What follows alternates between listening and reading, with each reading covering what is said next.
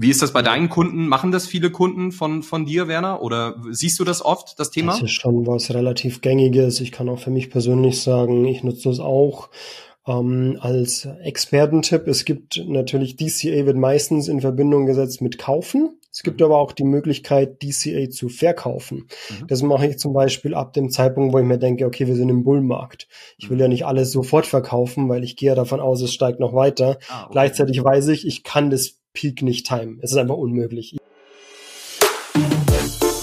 Hallo und herzlich willkommen beim Crypto Education Podcast von Crypto Nerds. Wir erklären dir einfach und verständlich alle Themen rund um das Web 3.0, sodass du einen sicheren und nachhaltigen Einstieg in die Kryptowelt hast. Und jetzt viel Spaß bei der heutigen Folge mit deinem Host Erik Heinemann.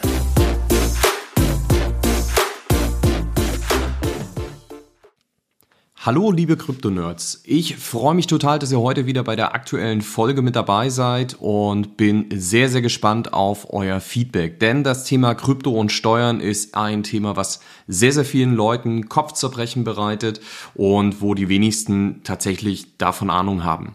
Bevor es jetzt mit der Folge losgeht, ein kleiner Hinweis in eigener Sache.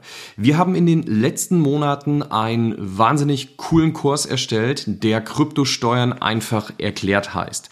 Das heißt, hiermit wollen wir euch die Möglichkeit bieten, in wenigen Kapiteln Kryptosteuern besser zu verstehen. Also das Thema mit sieben Siegeln zu entziffern und euch auch weniger Kopfschmerzen zu bereiten. Für all diejenigen, die bis zum Ende dieser Folge zuhören, haben wir ein kleines Goodie und unser Kryptosteuerexperte Werner hat sogar noch einen kleinen Steuertrick für euch. Also, es lohnt sich total dran zu bleiben. Wir freuen uns auf euer Feedback und ab dafür. Let's go! Herzlich willkommen heute wieder zum Kryptonetz Podcast. Heute Teil zwei der Krypto-Steuerreihe. Wir befinden uns ja immer noch im Januar, von daher Thema immer noch hochrelevant. Und wir haben letzte Woche das Thema Kryptosteuern für Einsteiger oder die etwas einfacheren Fragen und Basics geklärt, die aus der Community gekommen sind.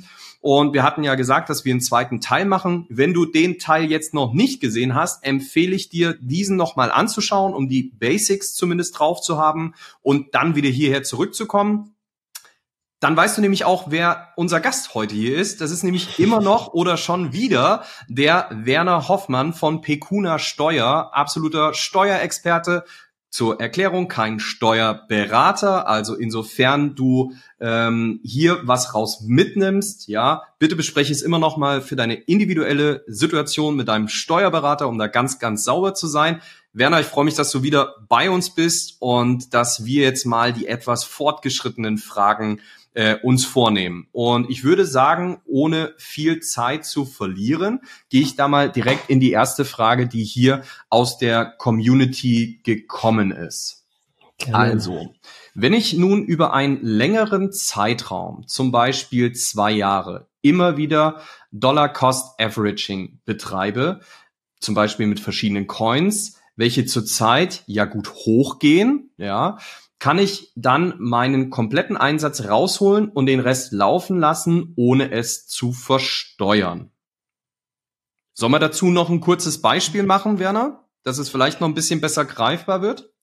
Ich glaube, man muss hier ein Beispiel machen. Genau, nehmen wir das also, doch wenn ich jetzt mal. meinen eigenen Worten wiederhole und du mhm. korrigierst mich, wenn ich was übersehen oder vergessen habe. Ja. Ich sag Dollar Cost Averaging, sprich jeden Monat nehme ich 50 Euro von meinem Girokonto, pack die auf eine Exchange und kaufe damit ähm, verschiedene Coins. Coin.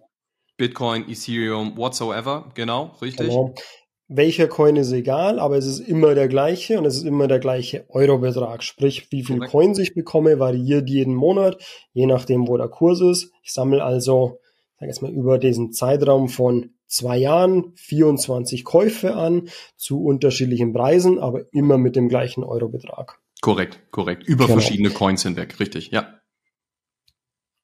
Ja. Wobei ähm, das ja nicht so richtig relevant ist, ja. Äh, genau, den Teil würde ich jetzt mal weglassen. Also genau. das gilt natürlich für jeden Coin und du kannst das Ganze auch mehrmals parallel machen. dass wir die Zuhörer hier nicht verwirren. Es geht, relevant ist, dass es immer der gleiche Coin ist, in den wir investieren. Korrekt. Und dass man das Ganze natürlich für mehrere Coins parallel machen kann. Ähm, ja, genau, das, das kann sich dann jeder selber, selber durchdenken. Genau. Jetzt nach zwei Jahren verkaufe ich alles.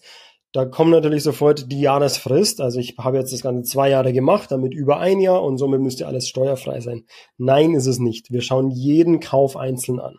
Mhm. Sprich, die ersten zwölf Käufe, die sind steuerfrei. Die zweiten zwölf sind, da müssen wir jetzt aufs genaue Datum schauen, vielleicht einer mehr, einer weniger, aber die sind nicht steuerfrei, weil die ja innerhalb von einem Jahr waren zwischen Kauf und Verkauf. Also auch wenn ich Dollar Cost Averaging über zwei Jahre mache, muss ich trotzdem genau schauen, welcher einzelne Kaufvorgang von diesen 24 Käufen, wenn ich monatliches DCA mache, was ich jetzt für das Beispiel auch mal unterstelle, man kann mhm. auch bi-monthly, weekly, whatever machen. Genau. Ähm, da werden die Anzahl Käufe dann nur größer. Die muss ich dann, die innerhalb der Jahresfrist sind, muss ich trotzdem noch versteuern. Mhm.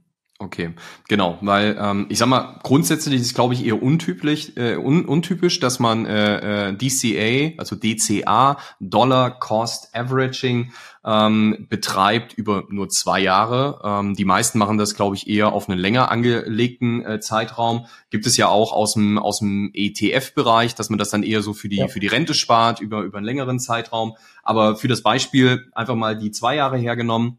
Das heißt die ersten oder alles, was über ein Jahr seit Kauf dementsprechend gehalten wurde, wäre steuerfrei. Alles andere, die Anteile, die man dann verkauft oder die Teile der Coins, die man dann verkauft, die noch nicht bis über zwölf Monate gehalten wurden, die sind dann dementsprechend ja zu versteuern. Ob sie dann Gewinn haben oder Verlust haben, ist dann wieder eine andere Betrachtung, aber das wäre erstmal grundsätzlich der Fall. Correct. Kurz nochmal zu Dollar Cost Averaging. Es ist letzten Endes nichts anderes, um es mal ganz einfach runterzubrechen. Gibt es auch ganz, ganz viele Videos äh, im Netz dazu, wie das, wie das funktioniert. Aber man nimmt sich immer einen gewissen Coin, eine gewisse feste Summe und einen gewissen festen Intervall, zu dem man einkauft. Und bestenfalls, wenn man das über einen langen Zeitraum betreibt, hat man dann einen guten, gemittelten Wert, ja, und bestenfalls sozusagen eine, eine Absicherung gegen hohe Volatilität und Volatilitätsrisiken, also große Schwankungen. Und im Schnitt hat man einen durchschnittlichen Einstiegskurs und äh, muss somit nicht immer taggenau gucken, wann steige ich wo ein und wann gehe ich wieder raus. Gerade auch für diejenigen, die vielleicht gar keine Lust haben, Daytrading aktiv zu betreiben, ist das eine Möglichkeit, so nach dem Motto Fire and Forget. Man lässt das einfach laufen und schaut sich das dann nach zwei, drei Jahren wieder an. Also es ist eine sehr entspannte Möglichkeit. Wie ist das bei deinen Kunden? Machen das viele Kunden von, von dir, Werner? Oder siehst du das oft, das Thema? Das ist schon was relativ Gängiges. Ich kann auch für mich persönlich sagen, ich nutze das auch ähm, als Expertentipp. Es gibt natürlich DCA wird meistens in Verbindung gesetzt mit Kaufen. Es gibt mhm. aber auch die Möglichkeit, DCA zu verkaufen. Mhm. Das mache ich zum Beispiel ab dem Zeitpunkt, wo ich mir denke, okay, wir sind im Bullmarkt. Ich will mhm. ja nicht alles sofort verkaufen, weil ich gehe ja davon aus, es steigt noch weiter. Ah, okay. Gleichzeitig weiß ich, ich kann das Peak nicht timen. Es ist einfach unmöglich. Ich nehme es mir gar nicht vor. Sehr Deswegen sage ich, okay, ab jetzt sind die Kurse hoch genug für mich zu verkaufen. Ja. Und jetzt verkaufe ich einfach monatlich, auch wieder zu gleichen Eurobeträgen. Und je höher der Kurs steigt, desto mehr freue ich mich, weil ich nur weniger von meinen Bitcoin und meinen Ethereum verkaufe. Und genau. Ja, auch, auch guter, guter, sehr, sehr guter Tipp sogar. Ich glaube, das vergessen auch äh, manche. Das heißt, dass man einfach ähm, anfängt, wenn man sieht, es gibt einen äh, positiven Aufwärtstrend, die Wahrscheinlichkeit, wie du eben schon gesagt hast, den höchsten Punkt des Marktes zu treffen, was ja immer alle gerne wollen, genauso wie beim Einkauf, den niedrigsten Punkt, ja, also Rock Bottom zu treffen, ähm, das ist tatsächlich ja gefühlt sehr, sehr schwierig. Deswegen fängt man an, wenn man einen Trend sieht, äh, der nach unten geht, ähm, dass man einkauft zu gewissen Anteilen. Ja, wenn man sich sehr sicher ist, nimmt man einen höheren prozentualen Anteil und haut schon mal rein und guckt dann, wenn es weiter fällt, immer noch mal kleinere Anteile nachkaufen, um den gemittelten durchschnittlichen Einstiegspreis natürlich zu optimieren. Und genau das Gleiche macht man nach oben. Ähm, sehr, sehr guter Tipp von dir, Werner. Ähm, Glaube ich, haben auch nicht ganz so viele Leute auf dem Schirm. Okay, dann würde ich sagen, das haben wir soweit geklärt.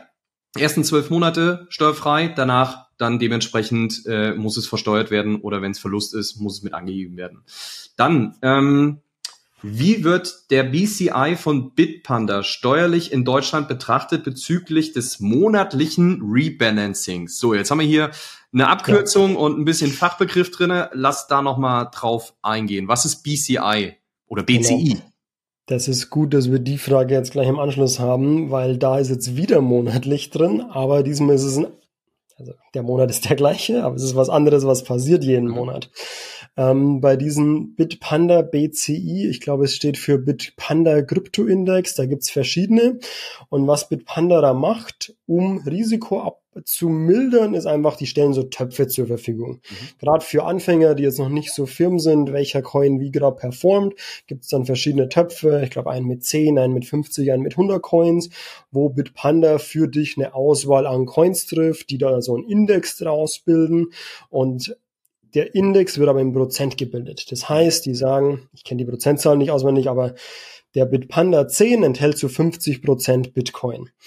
Und um diese 50 Prozent Bitcoin und 20 Prozent ETH und 10 Prozent des und des und des zu halten, machen die jeden Monat ein Rebalancing. Die verkaufen und kaufen, je nachdem, wer wie performt hat, um in dem gesamten Index wieder die Prozentzahlen korrekt zu haben. Mhm. Auch das eigentlich eine sehr gute Strategie, wenn man Risiko minimieren will, wenn man Volatilität rausnehmen will, weil von den besser Performern nimmt man dann schon mal Gewinne weg und die schlechter Performer, von denen kauft man eher nach, weil die ja noch im Preis günstiger sind. Mhm. Und man geht ja davon aus, dass im Gesamtmarkt alles aufschwingt. Mhm. Ähm, die tatsächliche Umsetzung ist aber steuerlich bei Bitpanda relativ kompliziert gemacht, weil es nicht ein Index ist, das du kaufst, kein Zertifikat, kein ETF, wie es es für Aktien gibt, ja. sondern die managen dein Portfolio in deinem Account.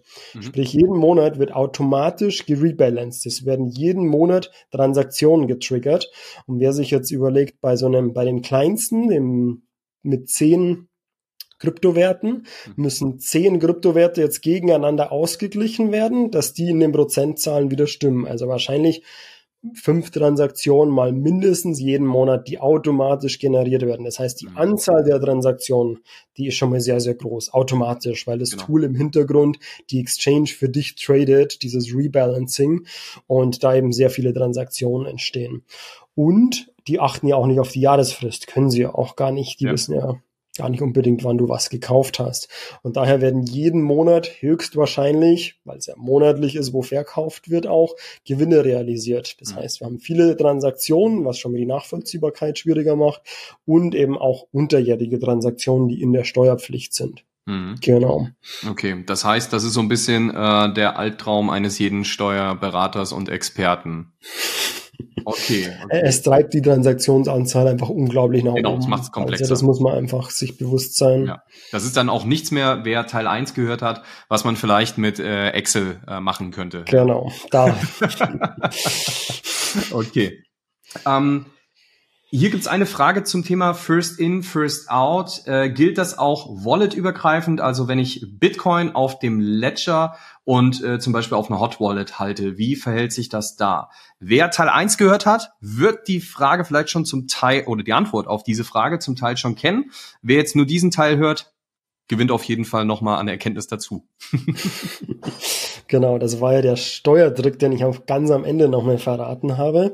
Ähm, nein, es geht nicht auf das gesamte Portfolio, es geht auf jedes Depot einzeln. Depot mhm. ist auch was, das ähm, selbst vom BMF nochmal definiert wurde. Was ist ein Depot aus Sicht von Krypto? Mhm. Und das kann eben eine, alles was unterscheidbar ist, sage ich jetzt mal. Mhm. Alles, das kann eine Adresse sein, das kann eine Exchange sein, das kann sein, wenn du manche Exchanges ermöglichen Unteraccounts, wenn du solche Sachen machen kannst. Ähm, immer wenn es irgendwie unterscheidbar ist, dann hast du ein eigenes Depot. Mhm. Okay, verstanden. Das heißt, da wird auch von Depots tatsächlich als Begrifflichkeit gesprochen, nicht von Wallets? Da wird von Depots gesprochen, ja. Okay, spannend, spannend. Ja. Weil ja auch eine Exchange ist auch ein Depot und wenn du jetzt von Wallet sprechen würdest, dann wären wir sehr in unserer Kryptodenke ja. und der Depottrennung bestand tatsächlich schon vorher als Begriff. Das ist mhm. jetzt kein neuer Begriff, der für Krypto eingeführt wurde, eben auch aus dem Aktiendepot, ja, da wird es genau. genauso gerechnet. Also wenn du die ABC-Aktie bei dem ähm, Provider hast, dann mhm. ist es natürlich eine andere wie die bei der XY-Bank. Mhm. Okay. Verstanden. Ähm, Thema Cashbacks in Krypto. Wie muss das versteuert werden? Genau. Immer größer werden das Thema Kryptokreditkarten, auch ein spannender Bereich, wo man sein, seine Wallet direkt mit einer Kreditkarte verknüpfen kann. Wenn man bezahlt, wird das Ganze von der ähm, ja, Krypto-Wallet abgebucht, verrechnet, mhm. automatisch für dich im Hintergrund getauscht. Mhm. Und wie sieht es jetzt aber mit den Cashbacks aus? Meistens sind diese Kreditkarten eben mit so, ich sage mal so ein bis drei Prozent in so einem Rahmen von so einem Cashback-Programm verknüpft und dann bekommt man eben in der meist nativen Währung der Kryptokarte dann so einen, einen Cashback. Genau. Der ist tatsächlich komplett steuerfrei. Da hat man sich daran orientiert an diesen ganzen, ich sage mal, Punkte sammeln. Ja. Ob du jetzt Meilen sammelst oder Bahnpunkte oder Sticker bei deinem Dönerladen, äh, das ist im Zweifel alles Mittel der Kundenbindung, Marketingmaßnahme und mhm. keine echte Einnahme und damit steuerfrei. Okay, ganz spannend, weil ich glaube, ähm, da hat vielleicht der eine oder andere auch drüber nachgedacht, okay, da kriege ich ja was, da verdiene ich mir vielleicht ja. auch irgendwas, ja, weil es bei anderen Dingen wie vielleicht auch Play to Earn oder sowas, äh, da solche Themen auch mal gab. Ähm, Vielleicht da die Frage, wie äh, wird sowas, ich glaube, es ist gar nicht mehr so heiß, oder nimmst du das noch als, als irgendwie äh, heißes Thema wahr aktuell? Play to Earn war ja mal eine ganze Zeit lang interessant. Wie, wie siehst du das? Da gibt's tatsächlich einige Themen. Also ich sage mir, es sind ja so Wellen. Mhm, ja, so vor ein, zwei Jahren waren es irgendwie andere Sachen, äh, die da riesengroß war. Aber ich sehe auch jetzt wieder neue Sachen in dem Bereich Play to Earn kommen. Mhm. Also ich glaube, das ist auch ein Thema, das wird uns noch begleiten. Das ganze Thema Crypto Gaming, wo das ja schon irgendwie so einer der Kern Tokenomics-Konzepte ist, dass du irgendwie ja irgendwelche Tätigkeiten im ja. Spiel machst, Aktivitäten in dem Spiel hast und damit auch gleich was verdienen kannst und nicht nur durch irgendwie Gewinne im Spiel was verdienst, sondern allein durch das reine Spielen auch schon was verdienst. Ja da ist die Grenze relativ blurry. Ab wann ist es wirklich eine Incentivierung, ab wann ist es eine Einnahme, mhm. ähm, kann es sogar gewerblich sein. Es gibt ja auch immer wieder Beispiele von Leuten, die dann das Fulltime machen und davon leben und sowas. Da muss man dann schon auch irgendwann sagen, hm, ab jetzt sind wir eigentlich irgendwie auch in der unternehmerischen Tätigkeit. Es nimmt mhm. jetzt einen Umfang an, der doch erheblich ist und nicht nur so ein netter Bonus, sondern wirklich,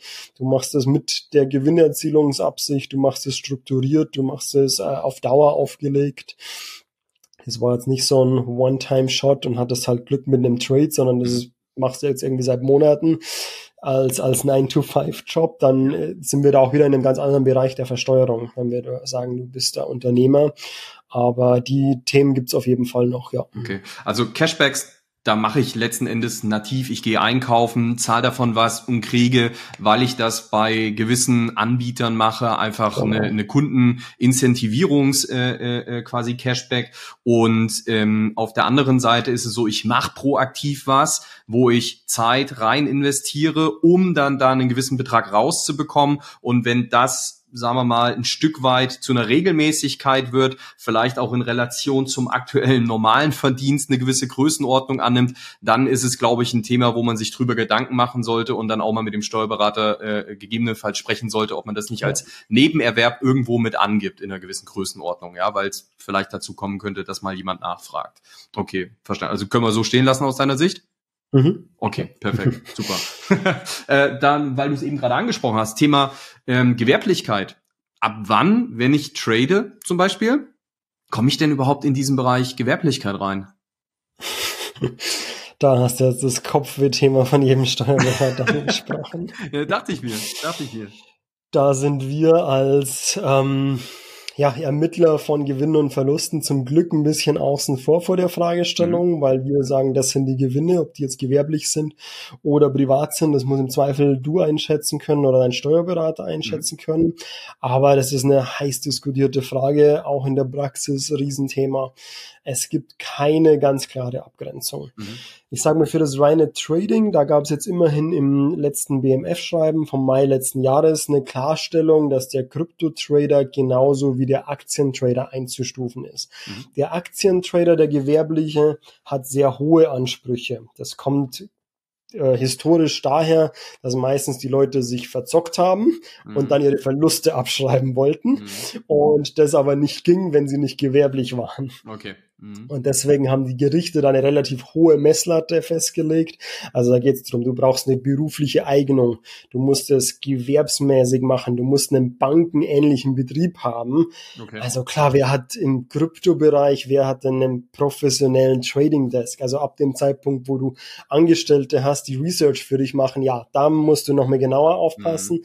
Aber das sind ja, ähm, ja, die, die meisten nicht. Also die meisten machen das halt ja privat selber auf dem Laptop. Ja. Die Anzahl der Transaktionen ist nicht ausschlaggebend. Der Zeitaufwand, der reingesteckt wird, ist nicht ausschlaggebend.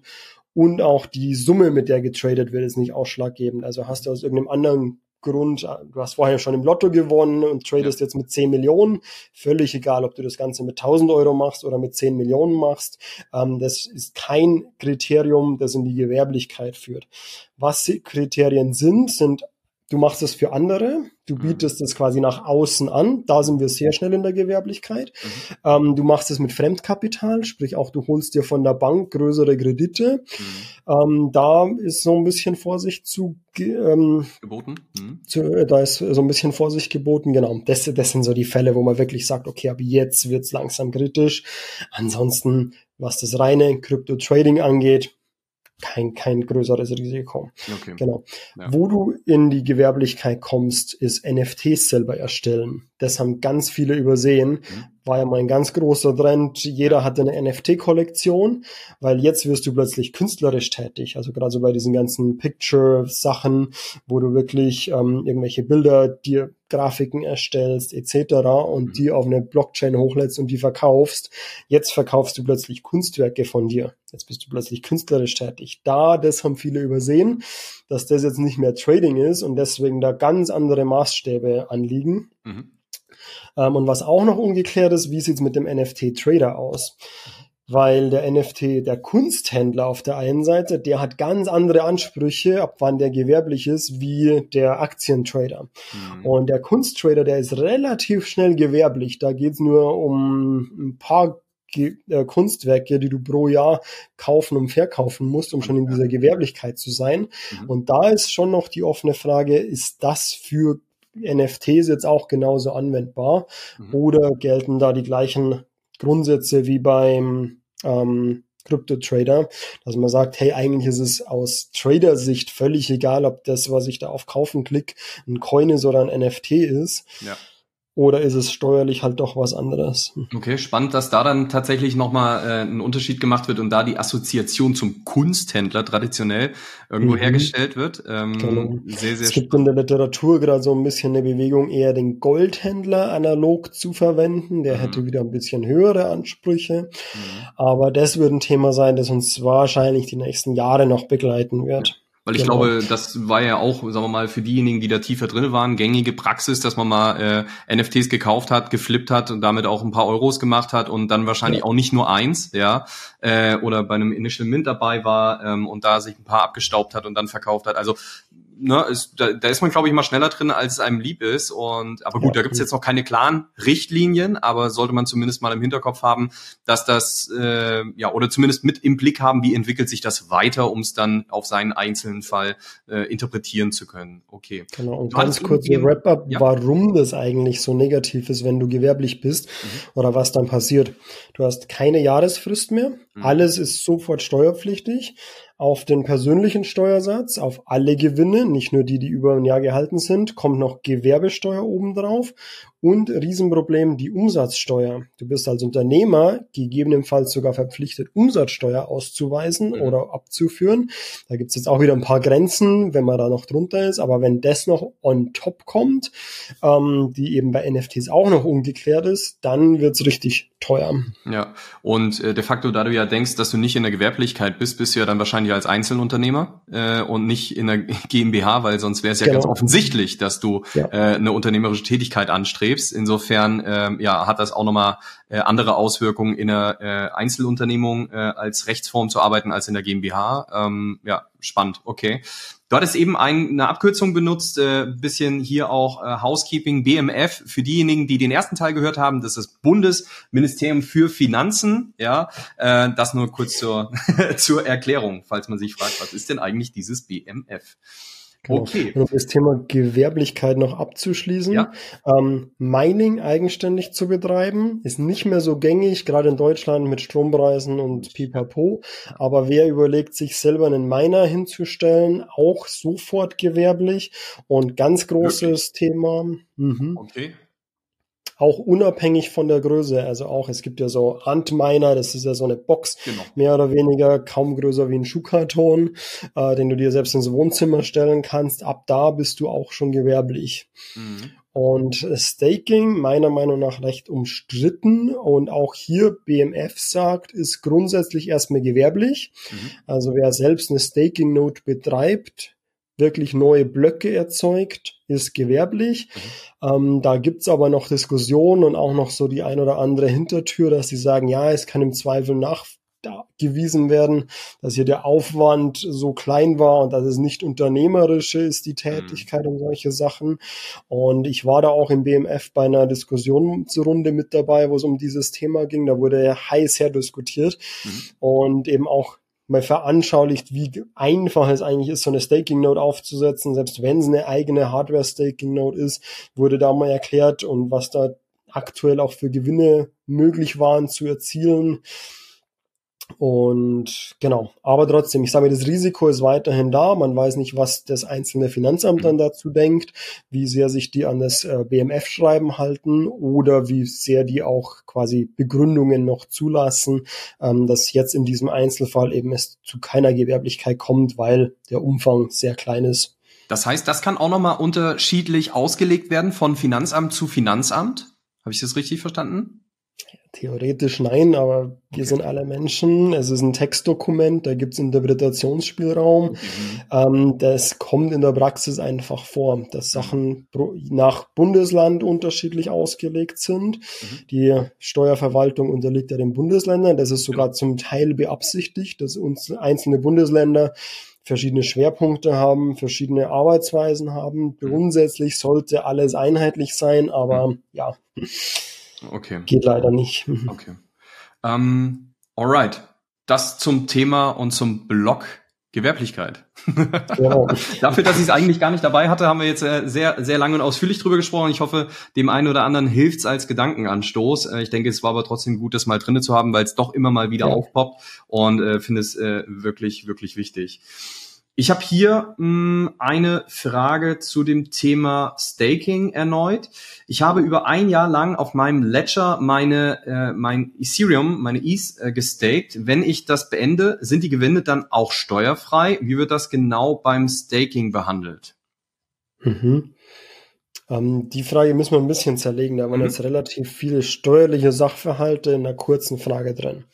Also für Staking ich sage jetzt einfach mal pauschal, du hast ETH gestaked oder war das sogar in der Frage drin? Ja, das war dafür, Ethereum, ja, genau. Okay, dafür brauchst du 32 Ethereum, die hast du irgendwann gekauft. Kauf steuerfrei, wissen wir, da gibt's keine besonderen Sachen. So, wir wissen, du hast über ein Jahr gestaked, also hast du die Ethereum, die du gekauft hast, auch über ein Jahr gehalten, können wir mhm. jetzt einfach mal unterstellen.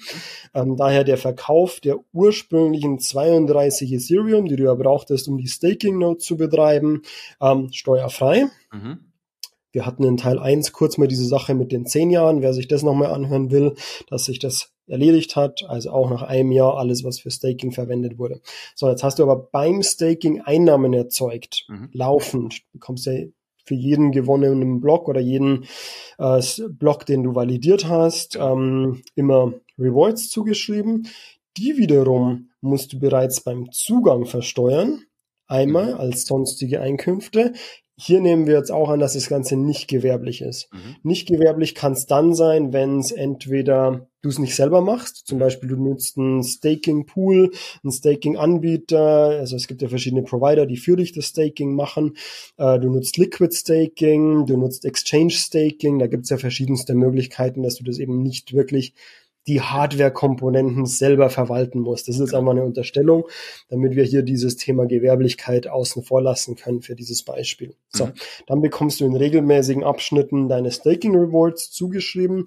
Ich verwende jetzt auch mal Exchange Staking, weil die machen es meistens täglich. Da ist das Beispiel ein bisschen leichter. Also du mhm. bekommst täglich dann deinen Staking Reward gut geschrieben auf dein Konto.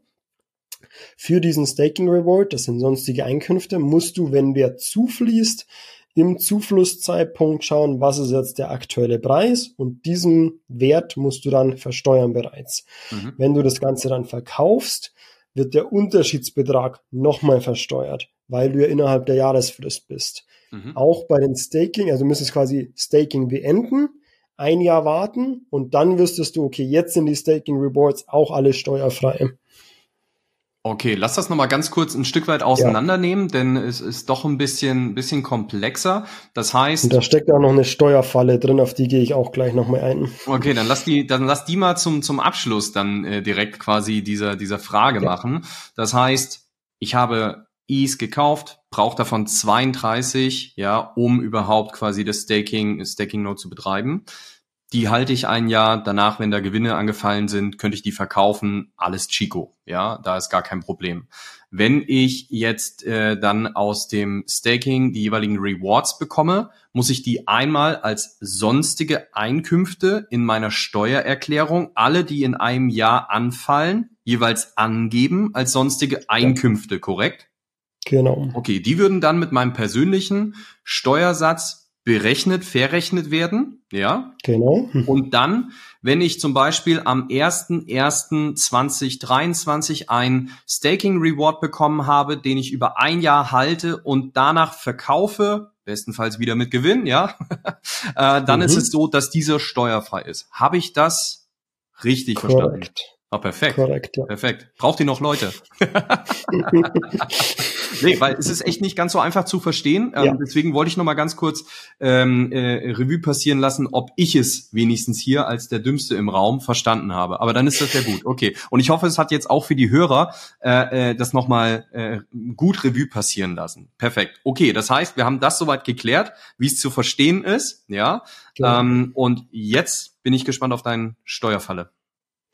Genau. Die Steuerfalle bei dem ganzen Bereich ist, dass die Gewinne werden ja auch in Euro berechnet. Mhm. So, jetzt habe ich Kunden, die haben 2021 angefangen mit Ethereum Staking, haben, ich glaube, so 10% waren damals relativ normal pro Jahr, haben also damals dann auf ihre 32 Is nochmal drei Is obendrauf an Rewards bekommen. Mhm die mit dem Zeitwert 2021, also für, ich weiß gar nicht, was Peak East war, 5000 irgendwas, 6000 mhm. irgendwas, Euro in die Steuererklärung gehen. Mhm. Jetzt ist ETH, wie alle anderen Coins auch, halt 80 Prozent abgestürzt. Jetzt sind diese drei ETH, die sie damals als Reward bekommen haben, noch ähm, 3000 Euro wert. Genau. Und ähm, sie zahlen aber trotzdem Steuern auf die ähm, 15.000 Euro. 15.000 Euro mal, ich habe auch sonst ein gutes Einkommen, bin vielleicht Softwareentwickler, bin eh schon im Spitzensteuersatz, mal 45 Prozent, heißt ich gebe irgendwie 7.000 Euro ans Finanzamt ab und meine Coins sind jetzt 6.000 Euro wert. Das heißt, ich muss nicht nur alle Coins verkaufen, ich muss noch einen Tausender oben drauflegen oh wow. für meine Steuerschulden. Oh. Du siehst mein Problem. Ja, Riesensteuerfalle. Richtig, gebe geb ich, geb ich dir recht, genau. Ich sag mal, jemand, der 32 Is hatte, hat hoffentlich vielleicht noch ein bisschen was ja, an, an Cash äh, liegen. Ähm, aber ja, das, das kann natürlich echt wie ein Bumerang zurückkommen, äh, dass quasi du einmal. Aber wie, wie, wie läuft das dann? Ähm, erst in dem Moment, wenn ich die Verluste realisiere, ähm, und verkaufe, wird es dann wieder steuerlich gegengerechnet. Das heißt, ich muss erstmal in Vorleistung gehen, weil Anschaffungswert, wann es mir zugegangen ist? Nein? Dann kommen wir nicht zur nächsten steuerlichen Falle. Die sind nicht mehr verrechenbar. Wenn ich jetzt die gestakten wow. Rewards innerhalb eines Jahres verkaufe, mhm. da muss ich ja auch erstmal dran denken. Die haben aber 2021 gestaked, 22 gibst du irgendwann die Steuererklärung ab. Mhm. Dann dauert es nochmal ein halbes Jahr, bis du die Antwort vom Finanzamt hörst. Ja. Und dann verkaufst du. Dann bist du schon aus der Jahresfrist raus. Genau. Das heißt, selbst wenn ich die jetzt mit Verlust verkaufe, kann ich die Verluste nicht mehr verrechnen. Oh, wow. Weil die Verluste ja steuerfrei sind, außerhalb der Jahresfrist nicht mehr verrechenbar sind. Angenommen, ich war smart genug, das zu erkennen, schon frühzeitig, habe mir Podcasts von Werner angehört und Erik, genau. weiß, ich muss da aufpassen. Ähm, dann ist es aber immer noch so, dass meine Verluste, die sind ja jetzt im Trading entstanden. Das ist ein anderer Topf steuerlich gesehen. Und die Verluste aus dem Trading sind nicht mit den Einnahmen aus den sonstigen Leistungen, wo die Staking-Einnahmen reinkommen, verrechenbar. Klar, vielleicht wahrscheinlich, ich mache viel, ich bin in dem Bereich aktiv, ich habe auch Krypto-Trading-Einnahmen, irgendwas gibt's schon, wogegen ich es verrechnen kann. Aber im dümmsten Fall passiert es halt erst nochmal ein Jahr drauf, weil ich in dem Jahr, es, es war ein scheiß Jahr, alles lief schlecht, ich habe nur Verluste gemacht. Mhm. Ähm, gab es ja diese Jahre, oder gibt's ja. Ähm, dann muss ich vielleicht auch mit den Verlusten noch ein Jahr warten, bis ich die wirklich mit anderen Gewinnen verrechnen kann. Deswegen, es kann alles sich relativ lange auch ziehen. Und deswegen sehr, sehr, sehr großes Thema. Und mein Tipp hier, wer Staking macht oder allgemein irgendwas, das Erträge abwirft, immer eigentlich die Hälfte sofort verkaufen und sofort auszahlen, um die als steuerliche Rücklage, als Absicherung fürs Finanzamt eben einfach schon mal in Cash auf dem Konto zu haben. Mhm. Und ich hatte auch einen Kunden, der hat genau das gemacht, aber nicht ausgezahlt, sondern der hat das Ganze in ähm, Terra Luna gesteckt, Stablecoin. Ja, und da wird es halt dann noch schwieriger, wenn okay. die steuerlichen Rücklagen dann plötzlich weg sind. Also spannend. Äh, jeder, der tatsächlich ähm, jetzt quasi darüber nachdenkt, damit anzufangen, gern geschehen. Äh, hier waren Tipps für mehrere tausend Euro Ersparnis dabei. Ja. Kein Problem. Äh, und ich hoffe auch die Tipps zuvor haben euch schon geholfen, das eine oder andere besser zu gestalten. Ähm, also ja, Wahnsinn. Also wirklich, glaube ich, sehr komplex, spannend und das ist aber auch so ein bisschen Heavy Lifting. Ich glaube, es ist nicht für die breite Masse der, der, der, der Fall, aber äh, spannend zu wissen, dass es da so viele Fallstricke zu, zu beachten gibt. Machen wir mal was etwas einfacheres, nochmal zwischendrinne. Was sind denn so Steuertools, die, die, die du so in der Praxis siehst und ähm, sagen wir mal, die eine gute API haben, beziehungsweise was sollte eigentlich ein gutes Steuertool mitbringen? Wir wollen jetzt hier nicht für äh, einzelne ähm, Werbung machen. Ähm, wir haben natürlich, wie viele andere da draußen auch, äh, gewisse äh, Affiliate-Partnerschaften, die de facto fast jeder abschließen kann. Ja, ähm, aber wenn ihr uns unterstützen wollt, wir verlinken natürlich mal so die gängigsten hier in den Show Notes. Ähm, wenn ihr darüber was kauft, bei dem einen oder anderen spart ihr was, bei den einen oder anderen kriegen wir auch eine Kleinigkeit dafür. So wird unterstützt ihr weiterhin, dass wir hier guten Content machen können. Äh, würde uns freuen, aber das nur an der Stelle gesagt, so zum Thema Housekeeping. Aber Werner, was siehst du so eigentlich, was sind die gängigsten, mit denen du arbeitest, von denen du hörst und ähm, ja, wo macht es vielleicht Sinn, wen einzusetzen? Was sind so deine Learnings da? Ja, ähm, habe mir natürlich auch relativ genau angeschaut, was es da am Markt so gibt. Wenn man da mal anfängt, sich mit Tools zu beschäftigen, es gibt echt unglaublich viele. Also wahrscheinlich sind wir irgendwo bei in die Hunderten, was es da an Tools gibt. Ähm, ich sage mal, im Endeffekt lässt sich dann doch alles so auf die drei größten wieder runterbrechen, gerade in Deutschland. Das sind einmal cointracking.info, die sitzen in München. Mhm. Ähm, sagen wir von dem, von der User Interface ein bisschen altbacken. Die sind aber einfach auch schon ewig lang auf dem Markt. Super viele Integrationen, auch Integrationen zu Tool, äh, zu Exchanges, die es gar nicht mehr gibt. Also wer irgendwie vor wer noch Mount Gox Datenexporte hat, Cointracking kann die hochladen und damit umgehen und solche Sachen, ja, weil es cool. die einfach schon so lange gibt. Das zweite, das ich immer nenne, ist Blockpit. Die sind ein bisschen moderner, schönere Benutzeroberfläche. Ich finde auch ein bisschen anwenderfreundlicher, können nicht ganz so viel, aber auch sehr solides Tool. Und Coinly, das ist so ein bisschen der Marktführer aus den USA. Die haben aber auch deutsche Steuerberechnungen und auch sehr zuverlässiges Tool aus. Auch mit denen kann man sehr, sehr gut arbeiten.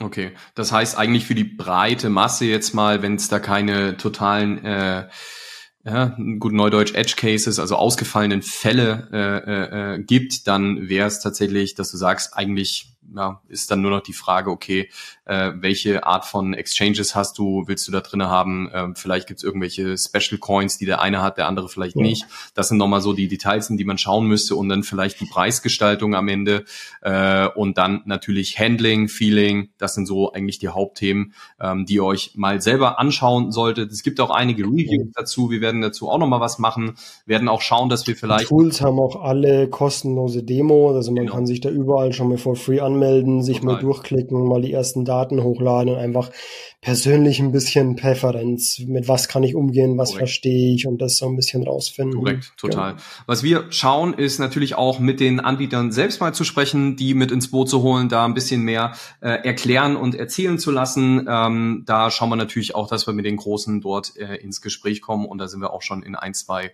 ja, Gesprächen. Mal sehen, wann das dann rauskommt. Hoffentlich auch bald, weil es würde ja noch ganz gut auch aus deren Interesse vielleicht in den Januar passen. Alright. Nee, sehr gut. Ähm, vielen Dank dafür. Ähm, aber ist es dann in der Akzeptanz für die Finanzämter, gibt es da irgendwelche Unterschiede bei den Tools? Nee, ne? Das ist dann eigentlich egal. Die sind da happy. Also wie gesagt, die Excel-Tabelle und das Blatt Papier tut es auch. Ja. Solange die Daten, die Informationen da sind, solange das einigermaßen verständlich ist, nicht zu chaotisch. Ähm, ja, und das haben die drei Tools, die wir jetzt hier genannt haben, auf jeden Fall. Mhm. Okay.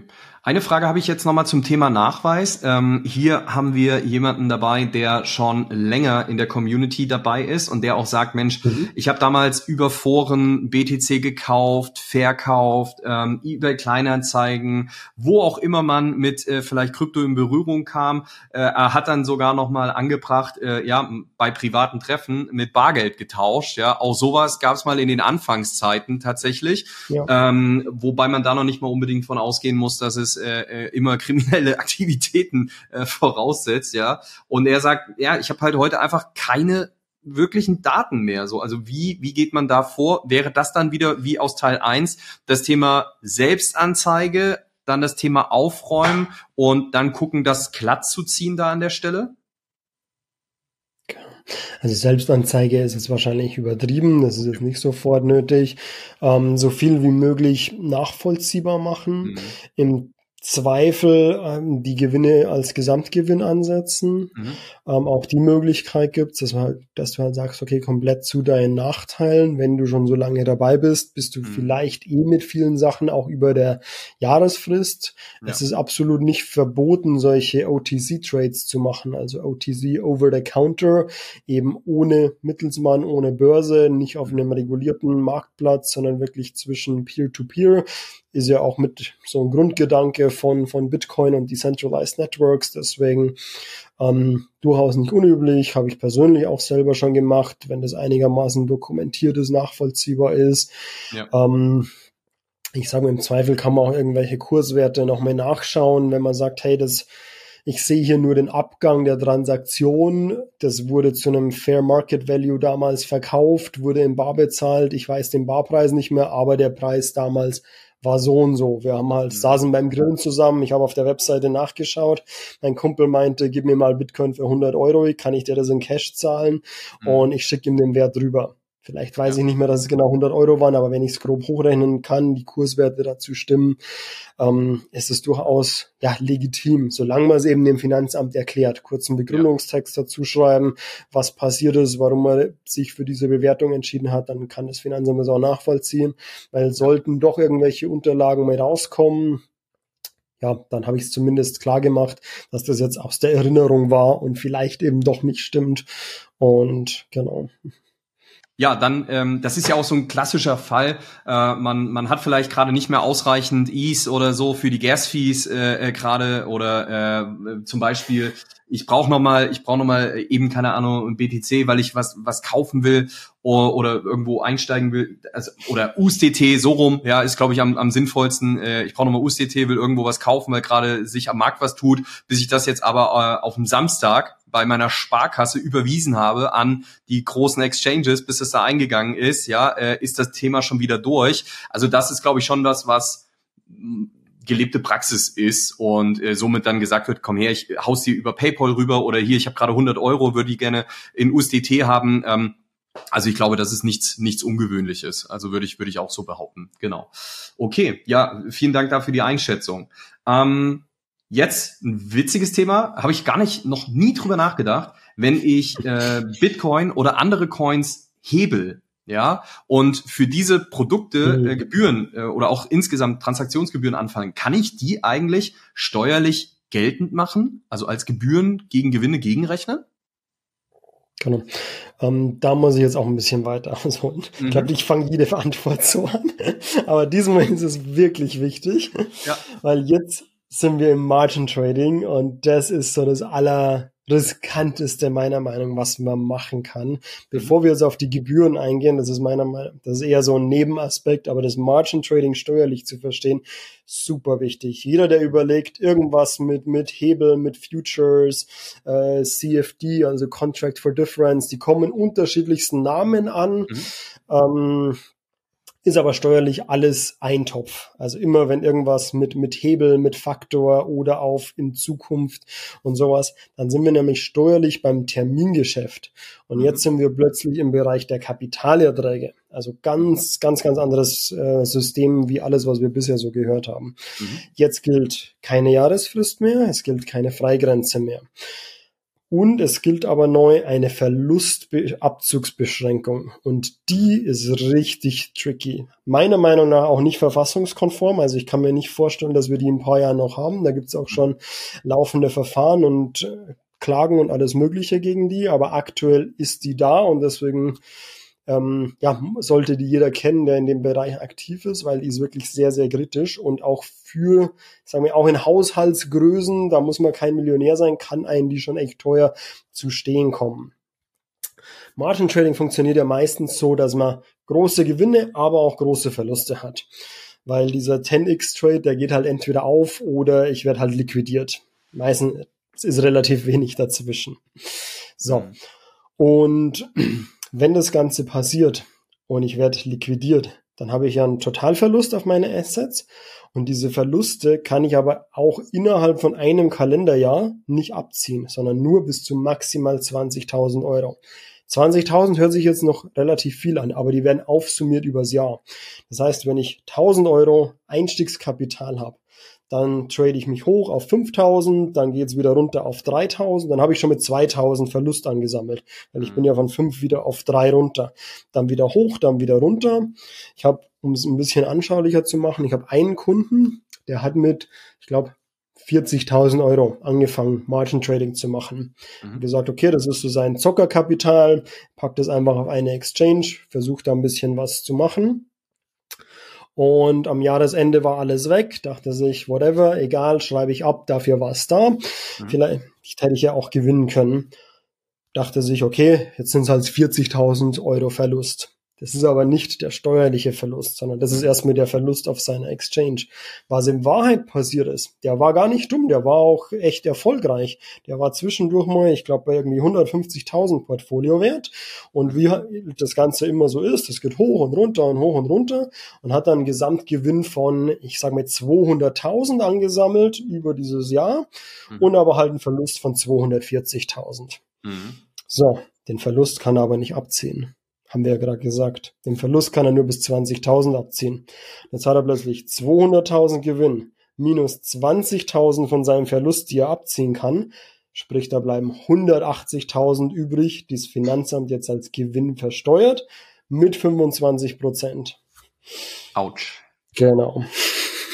Das tut weh und, und ähm, das ist ja aber auch eigentlich so, wenn man mal so durch TikTok geht, YouTube geht und sich da so die ganzen Krypto-Experten, Trading-Profis anschaut, die dann mit einem 500er Hebel hier und was auch immer, äh, dann die Leute probieren da irgendwie äh, in ihre äh, Tra Trading-Signale und äh, na also der ein oder andere, der sich jetzt schon länger mit dem Thema auseinandersetzt, kennt genau diese Person. Ich nenne da auch keine Namen, aber ich halte es immer für sehr sehr fragwürdig und ähm, ich finde es auch sehr fragwürdig, wenn dann irgendwie ähm, 17-Jährige äh, ja mir äh, vorspielen, dass sie jetzt ähm, in, in Dubai schnell das Trading-Geld gemacht haben. Ich denke, da gibt es ein paar Leute, die da wirklich sehr, sehr gut sind, sehr smart sind und vielleicht auch zum frühen Zeitpunkt dabei waren, aber in der größten oder im größten Teil ist es halt einfach nicht der Fall und es sind Blender und Leute, die dort aus meiner Sicht ähm, ja äh, anderen das Geld aus der Tasche ziehen, ja. Und dementsprechend äh, ist es immer fragwürdig. So, und dann kommt noch das steuerliche Thema dazu, ja, was du vielleicht gar nicht auf dem Schirm hast und machst da eigentlich einen ganz guten Job und kriegst es doch hin und dann legt sich doch auf die Nase. Also das ist ja Wahnsinn, dass es diese Regelung so gibt und das kann maximaler wirtschaftlicher Genickbruch sein.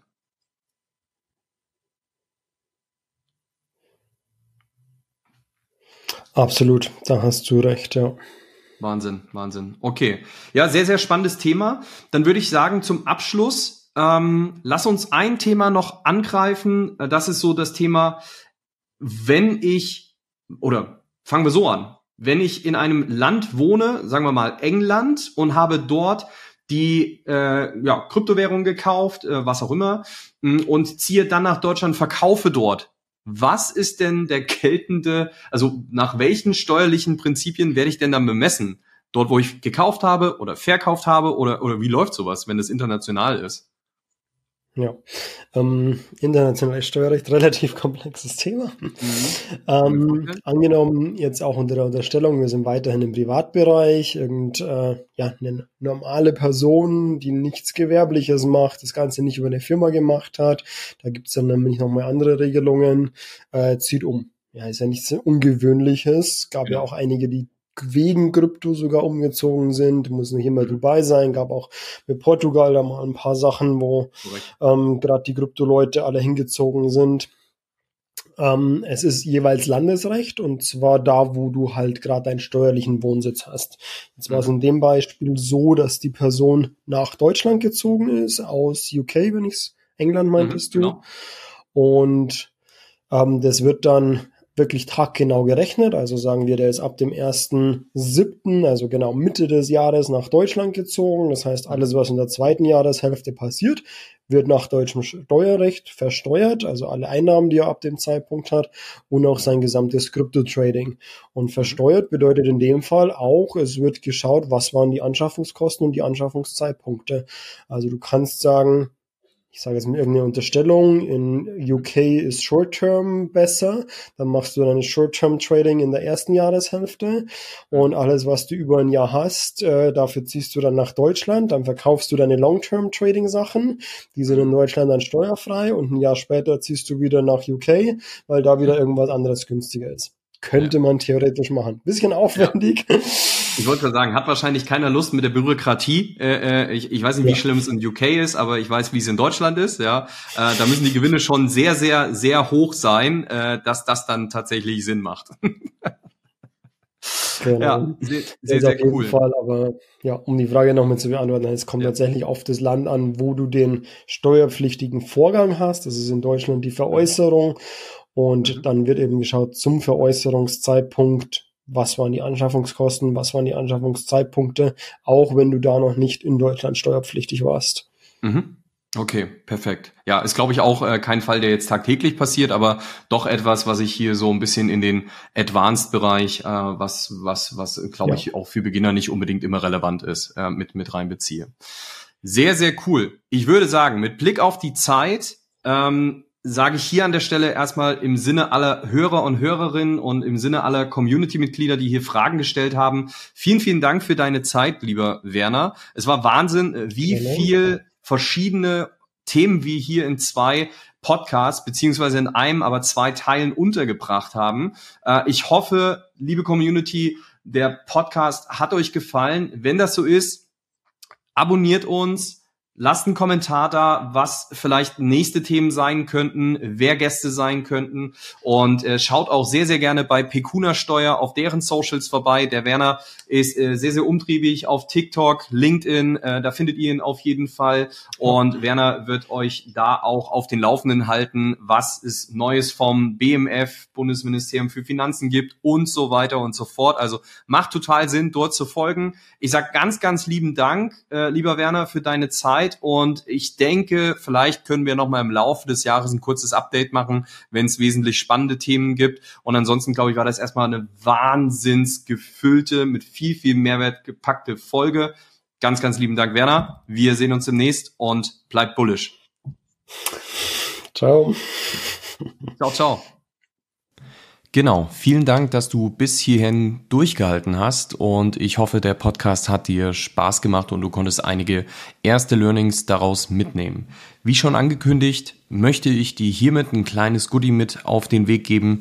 Wie schon gesagt, wir haben unseren ersten Kurs Kryptosteuern einfach erklärt gelauncht und möchten dir hier ein sehr, sehr großes Dankeschön geben.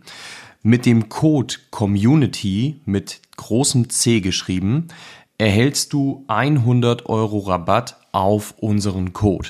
bis zum 31.01.2024. Wir freuen uns, wenn dir dieser Podcast gefallen hat.